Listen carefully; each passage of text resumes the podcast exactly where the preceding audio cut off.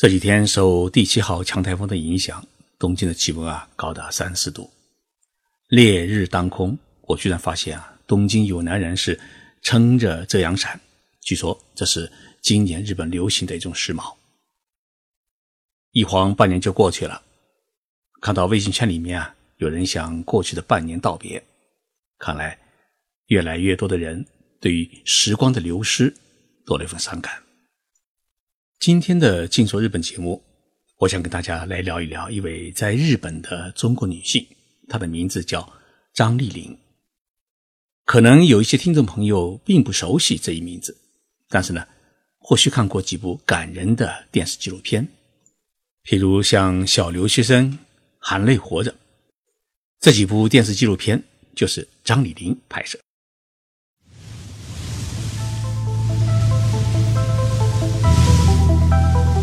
任你波涛汹涌，我自静静到来。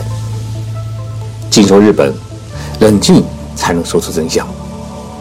我是徐宁波，在东京给各位讲述日本故事。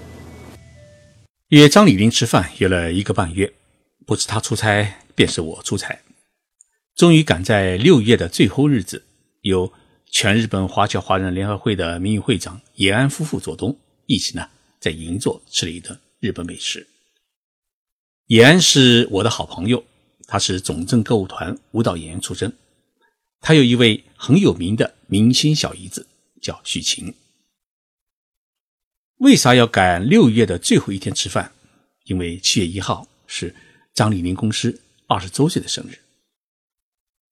张丽玲的公司有一个很响亮，但看上去也还很土气的名字，叫 CCTV 大富，就是。大富大贵的大富。那么公司呢，总部就在东京最繁华的商业街银座。谁都知道，CCTV 是中央电台的英文缩写，而大富呢，有人问啊，你这个大富大贵的东西是不是跟铁岭的二人转搭界？这似乎呢是严重贬低了大富的事意，因为这里的大富啊，其实是股东公司的。缩拼，大是指大仓商事。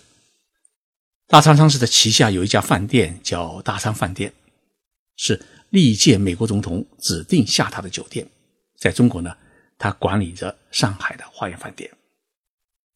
富是指日本的富士电台。你所熟悉的日本电视连续剧，像《东京爱情故事》《白色巨塔》《同一屋檐下》《大搜查线》《不结婚》等等。都是富士电视台的作品。其实，CCTV 大富啊，还有一家大股东是隐藏在幕后，他的名字叫金瓷。如果你没有听说过金瓷的话呢，那我再告诉你一个人名，叫稻盛和夫。稻盛和夫是金瓷公司的创始人，也是 CCTV 大富的最坚定的支持者。他在日本被称为是经营之神。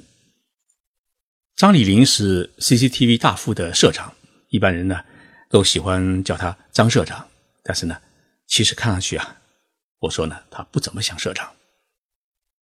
张丽林是我的浙江同乡，也许因为过于娇小婉约，一直呢有一种邻家小妹的感觉。虽然她的年龄比我小，但是呢，她到日本留学的时间呢却比我还早。一九八九年，她就到日本来读书，一直读到。东京学艺大学舞台导演专业的硕士毕业，但是毕业以后呢，他没有去从事文艺工作，却进了大仓商事工作。坐在这一家国际大商社的办公室里面啊，张丽玲脑子里面他没有在想大豆煤炭怎么交易，而是在关注中国留日学生的生存的故事。他一直想拍啊留学生的电视片，我一直没有弄明白。张丽玲是如何忽悠动富士电视台最牛的专题片的导演横山龙静？他请横山龙静呢组建了一个摄制组，跟着他花了整整十年的时间，天南海北地去拍摄中国留学生的故事，而且是分文不取。横山说过一句话，他说：“啊，我见过天下无数的女人，张丽玲是最难对付的女人。”她居然会。细声细语的跟我吵架三小时，最后逼我投降。张丽玲带着衡山团队呢，拍了多少的电视片呢？我先来说第一部，叫《小留学生》，也许您啊看过或者听说过。这部专题片描述了北京三年级小学生张树，他随母亲呢是跨出国门来到了日本，跟在日本就职的父亲团聚，成了一个小留学生。在中国是品学兼优的学生，到了一个陌生的课堂，却一句话都听不懂。所以呢，张叔啊，经常是急的是直哭。尽管是困难重重，张叔仍然在老师和同学们的帮助下，是刻苦的补习日语，适应异国的环境。当他两年后离开日本时啊，他不仅是班级里面成绩最好的学生，而且呢，还和日本的老师同学结下了一个深厚的友谊。包括小留学生在内的这部系列纪录片，从1996年开始拍摄，整整拍了四年。那时候，张丽玲白天在大昌商市上班，晚上呢是拍一篇剪片，一个星期七天，她只睡两天。公司有一天通知她说：“张丽玲，你再这样下去的话，我们就开除你。”张丽玲很乖的说了声“嘿”，第二天一早赶到上班，坐在电脑前啊。他一动没动，丧尸走过去瞧了他一眼，然后深深的叹了口气，把自己的披肩呢轻轻的给他披上。原来张丽玲睡着了。横山是获得过二十多个电视大奖的泰斗级的纪录片制片人，虽然整个摄制团队没要一分钱，但是呢，拍摄的交通费啊、住宿费啊和饭钱，还有租用编辑设备，得花好多钱。张丽玲最初是借了十万美元，后来呢又借了十万美元。当借到三十万美元时啊，妈妈流着眼泪对女儿说了一句话：“你以后怎么还得起？”九十年代中期，我们中国人的月工资啊大概只有五百块人民币，但是日本人的月工资呢已经达到了两万多元人民币。所以张丽玲她最后又去借了十万美元，甚至把家里的姐妹都抓来。给剧组当伙计。经过他的努力，最终整个摄制组呢采访了三百十五个人，最终追拍了六十六名中国留学生，拍出了一千多个小时的录像素材。我问张丽玲：“万一节目播不出，你真的没想过如何来还这四十万美元吗？”张丽玲说：“啊，想过。如果自己为了这个欠了很多的钱，那么……”我一定会用一辈子的工作来偿还。二零零一年，小留学生在富士电台播出。当天晚上啊，富士电台就接到了五百多个感动的电话。日本著名的财界领袖牛尾电机公司会长牛尾治郎先生啊，见到张立明，居然流了眼泪。他说啊，我要为中国留学生设立一个奖学金。当年，小留学生这部电视片荣获了被誉为日本奥斯卡的。日本放送文化基金奖的电视纪录片奖，这是首次由在日华人制作的电视作品荣获殊荣。张丽玲个人呢也获得了策划奖。张丽玲拍摄的第二部引起中日两国社会极大轰动的电视片是《含泪活着》。经历了十年的动乱，知识青年丁尚彪和妻子呢返程回到了上海，由于学业中断。身无一技之长，令他在这个充满变革的社会里面是举步维艰。在朋友的鼓励下，丁尚彪于1989年的6月飞到皮埃的日本，开始了求学创业的之路。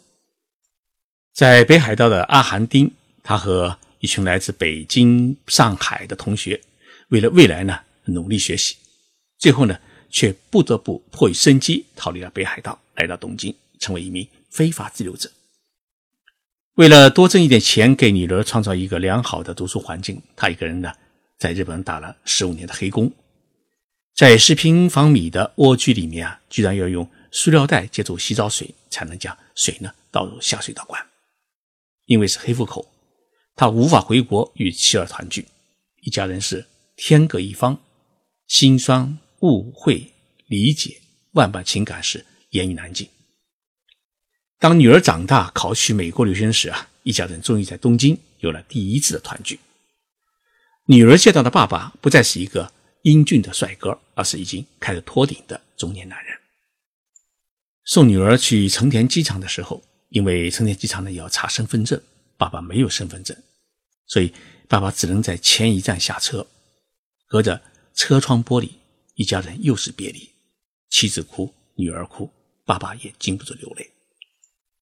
二零零六年，这部电视片以罕见的。中国语配日文字幕的方式，在富士电台黄金时间里面播出。日本列岛是为之震惊，也为之感动。四百万人在网上发表留言。一位家庭主妇给富士电台写了封信，留下了这么一句话：“他说啊，我是哭着看完，我的心灵像被洗过一样，知道什么是家人的爱。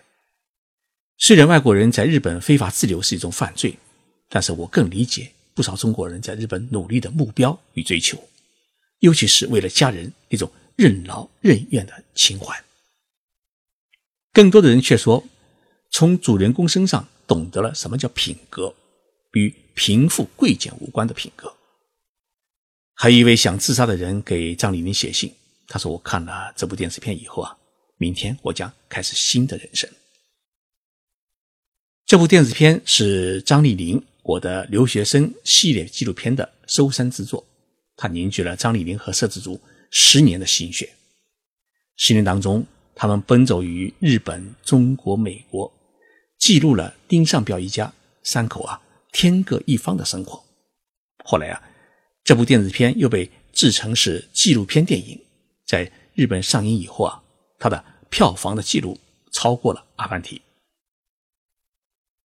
张丽玲又捧回了日本放送基金奖的电视纪录片奖。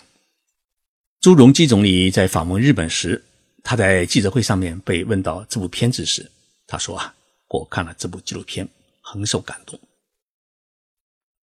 九十年代后期，中国政府呢开始重视外宣工作，中央电视台啊要在世界主要国家落地，但是努力了好久，一直中央电视台的节目啊无法进入日本市场。于是，中央电视台找到了张丽玲。热心的张丽玲呢，找到了自己的上司和富士电台，游说他们为中日友好的投资。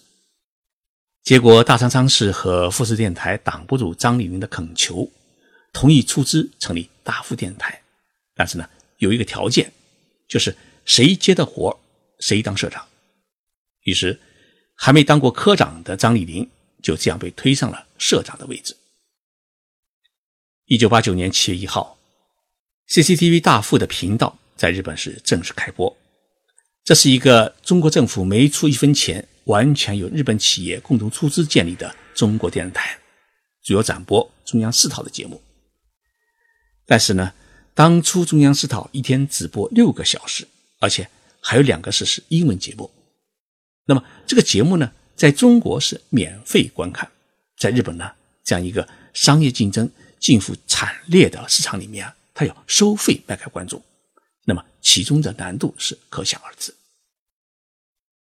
张丽玲用“不堪回首”四个字形容自己当年艰苦创业的经历，从节目的本地化到给用户装天线，再到增加国产电视剧的播出，还有制作是日本华语新闻，还有香港凤凰卫视节目的落地，新闻联播的。日语同声传译，中共党代会和全国两会等重要大会的日语直播。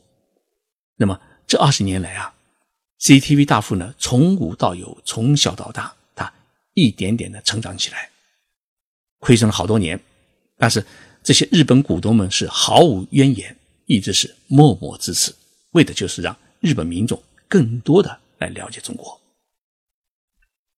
如今。大富已经拥有了 CCTV 和凤凰卫视两个二十四小时播出的电视频道，并在六年前开始呢，实现了中日双语本土化播出，以及大富报、手机网络等多个的延伸媒体。频道呢，已基本进入了日本的四星级以上酒店，签约房间总数呢，已经达到了十六万间，超过了美国的 CNA 和英国的 BBC。成为日本社会最大的一个外国电视频道，首次实现了中央电视台在海外整频道本土化的落地播出。不仅如此，张李林还把中国人民解放军交响乐团拉来东京举办音乐会，让中国军人乐团第一次走出国门，就到了日本，让日本国民呢近距离的感受到中国军人的亲善与魅力。同时呢，张李林还游说日本电视台。对总政歌舞团的《木兰诗篇》在日本的公演啊，进行了现场直播。他还把日本的小学生啊组织到北京，参加中央电视台的六一国际儿童节的联欢晚会的演出。最近，在张丽玲的策划之下，CCTV 大富和富士电视台，还有中国的五洲传播中心联合启动了《中国故事》系列节目的拍摄制作。通过描述中日两国民间在过去四十多年友好交流的真实感人的故事，让日本民众看到两国人民的友谊，也看到中国改革开放四十年来的伟大的成就。那么，部分节目啊，已经在富士电视台的立面频道播出。七月一号晚上，我赶去大富电视台参加二十周年的台庆，在会议室里面，张丽玲是一直盯着一张合影照片看。他说：“啊，这是我们第一次的董事会的照片。你看，这几位都已经走了，只剩这一位还健在。”当天，日本最大的经济报纸《日本经济新闻》呢，刊登了日本各界人士祝贺 CCTV 大富电视台二十周年台庆的整版的广告，像京瓷名誉董事长稻盛和夫、佳能董事长玉守喜富士、富士电视台的名誉董事长日基久。还有大家所熟悉的歌手啊，像古村新司、中井良子等，这些日本各界人士都说了一句让张丽玲感觉到压力山大的贺词。这句贺词是：“让我们一起来期待将来的二十年，坚持未来的一百年。”那天晚上，我们一起唱歌，张丽玲唱了一首石川小百合的《天成月》。《天成月》呢是日本的歌谣名曲。其中呢有这么一句歌词：“如果谁要夺走我的爱，我将杀了你。”张丽玲说：“凡事不热爱，真的会很难坚持。”张丽玲的故事只是许许多多中国人在日本奋斗的一个缩影。虽然大家没有高喊爱国的口号，却在各自领域为祖国、为中日友好默默的贡献自己的力量。感谢成都艺术城与我共同企划这一节目。今后我们也会把更多的中国人的励志的故事讲给大家听，尤其是很想讲给目前在日本留学的孩子们听。要在海外成功啊，必须付出加倍的努力，兢兢业业的去做好一件事情，一定会有丰硕的成果等着你。谢谢大家收听，我们周六再见。